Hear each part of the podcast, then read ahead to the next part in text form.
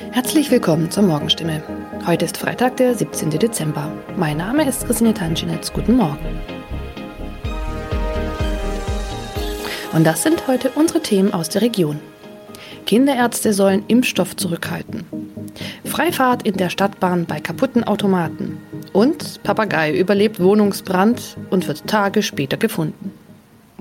Weil nicht genügend Corona-Impfstoff für Kinder im Alter von 5 bis 11 Jahren vorhanden ist, fordert das Land Baden-Württemberg nach Informationen der Heilbronner Stimme dazu auf, ausreichend Impfstoff für die Zweitimpfung zurückzuhalten.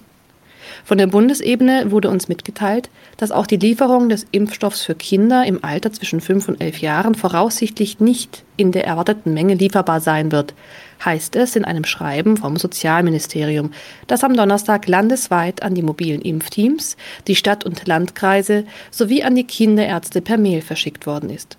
Das Schreiben liegt unserer Redaktion vor. Baden-Württemberg wurde vom Bund zuletzt zugesagt, bis zum Jahresende rund 300.000 Dosen des Kinderimpfstoffes zu erhalten. Diese Zusage kann nun offenbar nicht eingehalten werden. Sollten vom Bund anderslautende Informationen kommen, werde das Sozialministerium diese umgehend an die impfenden Akteure weitergeben und die Verteilung anpassen. Mehr dazu lesen Sie heute auf stimme.de. Seit 1. November hat der Stadtbahnbetreiber Albtal Verkehrsgesellschaft AVG die Fahrscheinautomaten in den Stadtbahnen stillgelegt. Sie sind noch da, funktionieren aber nicht. Da alle Haltestellen nun mit stationären Automaten ausgestattet werden, seien die Automaten in den Zügen nicht mehr nötig, erklärt die AVG die Gründe. Die Geräte sollen nun Zug um Zug in den 229 Stadtbahnen ausgebaut werden. Nur damit fällt auch die Alternative weg, wenn ein Automat an einer Haltestelle defekt ist. Was gilt dann?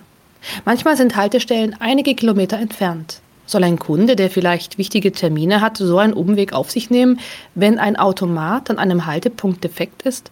Oder gilt eine Kulanzregel und er darf dennoch in die Bahn einsteigen? AVG-Sprecher Michael Kraut stellt für das Gebiet des Karlsruher Verkehrsverbunds klar, Dort dürfen Fahrgäste bei einem defekten Automaten an der Haltestelle einsteigen. Sie sollten den Defekt entweder dem Stadtbahnfahrer oder gegebenenfalls dem Prüfpersonal in der Bahn melden. In dem Fall werde kein erhöhtes Beförderungsentgelt verhängt. Man könne jederzeit prüfen, ob eine Störung an einem bestimmten Automaten vorlag. Auch im Heilbronner Hohenloher Haller Verkehrsverbund gilt diese Kulanzregel. Mehr dazu lesen Sie auf stimme.de. Am vergangenen Samstag kam es in Neckargartach zu einem Wohnungsbrand, bei dem ein Mann und ein Papagei verletzt wurden. Ein zweiter Papagei blieb unverletzt. Später stellte sich heraus, dass sogar ein dritter Papagei in der Wohnung sein müsste. Wenige Tage nach einem Hausbrand in Heilbronn haben Feuerwehrleute einen überlebenden Papagei aus einer betroffenen Wohnung gerettet. Ein aus der Wohnung geretteter Papagei wurde zudem vorsorglich einer Tierklinik übergeben. Der andere Vogel blieb am Samstag unverletzt.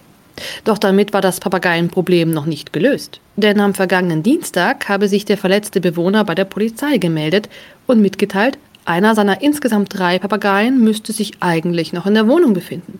Tatsächlich entdeckten die Einsatzkräfte nach langer Suche den Vogel. Später konnten sie das Tier wohlbehalten an den Besitzer übergeben, wie es heißt. Soweit die Nachrichten aus der Region. Übrigens, die Corona-Fallzahlen in Stadt und Landkreis Heilbronn bleiben auf hohem Niveau, sind in den letzten Tagen aber deutlich zurückgegangen. Bleibt das so, wird am Sonntag die Ausgangssperre für ungeimpfte aufgehoben. Ob das eintrifft, erfahren Sie auf jeden Fall aktuell auf stimme.de. Haben Sie Kritik, Fragen oder Anregungen zu unserem Podcast? Dann schicken Sie einfach eine E-Mail an podcast.stimme.de. Weiter geht es hier mit Nachrichten aus Deutschland und der Welt mit unseren Kollegen und Kolleginnen aus Berlin. Ich verabschiede mich für diese Woche. Wir hören uns im neuen Jahr wieder und ich wünsche Ihnen eine besinnliche Weihnachtszeit und einen guten Rutsch. Vielen Dank und einen schönen guten Morgen. Ich bin Nicole Markwald und das sind heute unsere Themen aus Deutschland und der Welt. Zu wenig Impfstoff. Um das derzeitige Impftempo zu halten, will Gesundheitsminister Karl Lauterbach nachkaufen. In Brüssel findet ein EU-Gipfel statt. Erstmals mit dabei Bundeskanzler Olaf Scholz. Und nach den tödlichen Tornados besucht US-Präsident Joe Biden das Katastrophengebiet. Der BioNTech-Impfstoff ist nach Angaben von Gesundheitsminister Karl Lauterbach bereits schon jetzt knapp. Für die kommenden drei Wochen stünden nur etwa drei Millionen BioNTech-Dosen bereit. Das sagte Lauterbach in der ZDF-Sendung Markus Lanz das Jahr 2021. Das sei viel weniger als das, was Ärztinnen und Ärzte jede Woche abrufen. Weitere Informationen von Thomas Bleskin. Für die Impf- und Boosterkampagne, die gerade so richtig Fahrt aufgenommen hat, ist das ein Desaster. Der neue Ressortchef hat die drei Millionen BioNTech-Dosen zwar so aufgeteilt, dass in den Wochen vor und nach Weihnachten jeweils 1,2 Millionen verfügbar sind, aber, Zitat Lauterbach, mehr ist schlicht nicht da. Seinen Amtsvorgänger Spahn nimmt Lauterbach ausdrücklich in Schutz. Das ganze Jahr über habe der Impfstoff ja gereicht, nur eben nicht für die neue Boosterkampagne. Nun will der Bund 90 Millionen BioNTech-Dosen nachkaufen und nimmt dafür mehr als zwei Milliarden Euro. In die Hand. Bundesgesundheitsminister Lauterbach will sich heute noch zu den Bemühungen für mehr Corona-Impfstoff zum Start ins neue Jahr äußern. Bundeskanzler Olaf Scholz nimmt heute an seinem ersten EU-Gipfel teil. Bei dem Treffen der Staats- und Regierungschefs in Brüssel bekommt es der SPD-Politiker dabei gleich mit mehreren brisanten Themen zu tun. Der steigende Anstieg der Energiepreise oder der Konflikt mit Belarus. Doch im Fokus dürfte wohl erstmal der russische Truppenaufmarsch an der Grenze zur Ukraine stehen. Sarah Geiserde berichtet aus Brüssel. Sarah, dazu gab es gestern auch schon in kleineren Runden Gespräche mit dem ukrainischen Präsidenten Zelensky. Was ist jetzt der Plan in Brüssel? Naja, also einerseits warnen Kanzler Scholz, EU-Kommissionschefin von der Leyen und auch andere hier in Brüssel Russland ganz entschieden davor, in die Ukraine einzumarschieren. Scholz droht mit einem hohen Preis, von der Leyen mit nie dagewesenen Maßnahmen. Aber auf der anderen Seite hat Scholz kurz vor seiner Reise hier nach Brüssel in seiner Regierungserklärung im Bundestag Moskau erneut auch einen Dialog angeboten. Zusammen mit Frankreichs Präsident Macron will Scholz zwischen Russland und der Ukraine vermitteln. Ungünstig ist jetzt natürlich, dass die Beziehungen zwischen Russland und Deutschland gerade besonders schwierig sind nach dem Tiergartenmordurteil gestern in Berlin. Was die Unterstützung für die Ukraine angeht, präsentieren sich die EU-Staaten ziemlich geschlossen. Ganz anders ist das beim Thema Migration. Da gibt es seit Jahren Streit. Schafft der Gipfel es jetzt, konkrete Entscheidungen hervorzubringen? Also was die Asylpolitik angeht, gibt es ja wirklich etliche Baustellen. Dieses Mal soll es beim Gipfel um die Beziehung der EU zu den Staaten gehen, aus denen Migranten nach Europa kommen und auch zu den Staaten, die die Menschen auf ihrem Weg nach Europa passieren.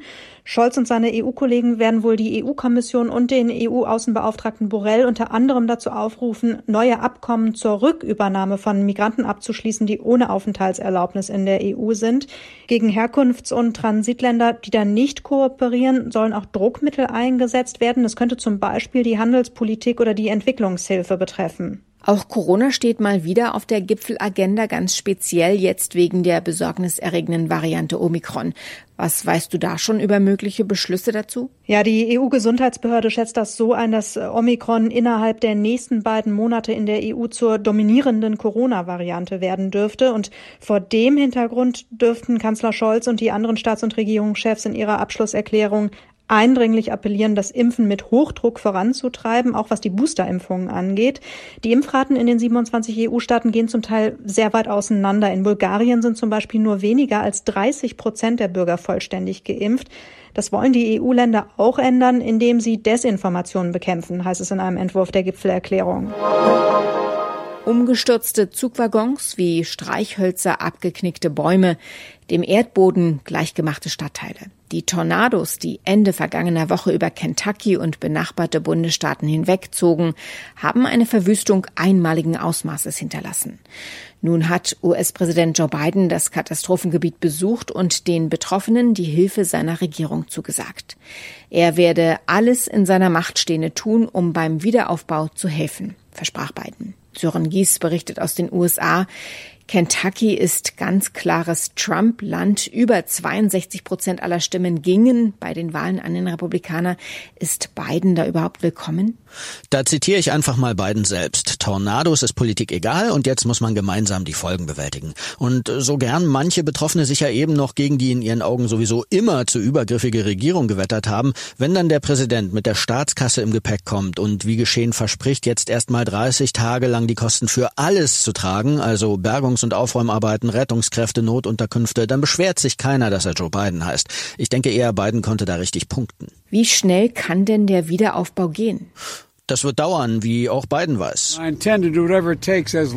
Seine Regierung werde Kentucky so lange unterstützen, wie es eben für den Wiederaufbau nötig sei, sagt Biden.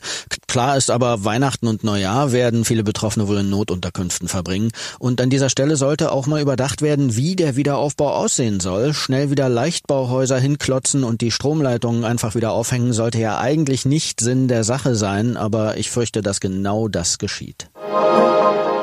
In unserem Tipp des Tages geht es heute um ein Phänomen, das manchen Menschen den Alltag ziemlich erschwert.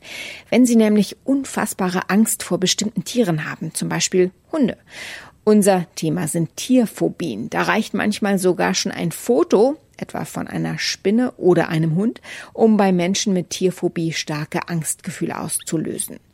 Im Gegensatz zu einem Ekel oder einer Abneigung gegen bestimmte Tiere kann eine Phobie das Leben von Betroffenen stark einschränken. Aber woher kommt es eigentlich? Johanna Theimann berichtet, Johanna, ist eine Spinnen- oder eine Schlangenphobie angeboren? Äh, nein, das eher nicht. Es gibt aber wohl biologische Faktoren, die dafür sorgen, dass wir bei bestimmten Tieren schneller Phobien entwickeln oder zumindest eine Abneigung. Kinder gucken sich Phobien tatsächlich oft auch bei ihren Eltern ab. Also wenn die Eltern Angst vor der Spinne haben, dann kupfert sich das Kind das oftmals ab. Grundsätzlich sind Phobien aber erlernte Ängste. Viele Menschen, die sich zum Beispiel vor Hunden fürchten, die wurden in der Regel in der Vergangenheit mal von einem Hund angefallen oder gebissen. Und wie zeigt sich so eine Phobie in der Regel?